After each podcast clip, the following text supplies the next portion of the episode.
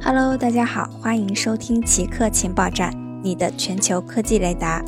下面为大家播报今天的两条奇客新闻：华为加大对中国科技业投资。面临来自美国的压力，华为旗下的投资部门加大了对中国半导体及其他科技企业的投资，从而增强其供应链。华为在二零一九年四月成立哈勃投资，根据公开记录。自去年八月以来，哈勃投资已经完成了十七笔入股中国科技企业的交易。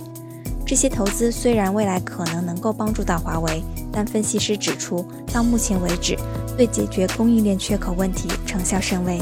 而这个问题正在打击华为曾经蓬勃成长的智能手机事业，而且很有可能最终影响到华为的核心网络设备业务。研究人员正在加快开发新的糖。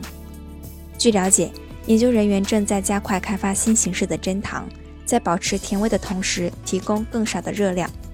世界卫生组织在2015年建议成年人每天摄入的热量中来自糖的比例应该低于十分之一，而据统计，成年人平均每天摄入大约两千卡路里，其中糖不能超过六勺，这比一罐可乐的添加糖含量还要少。对此，美国要求企业披露其产品中的添加糖含量，而部分欧洲和南美洲政府则更进一步，对糖含量较多的产品添加警示标签和征税。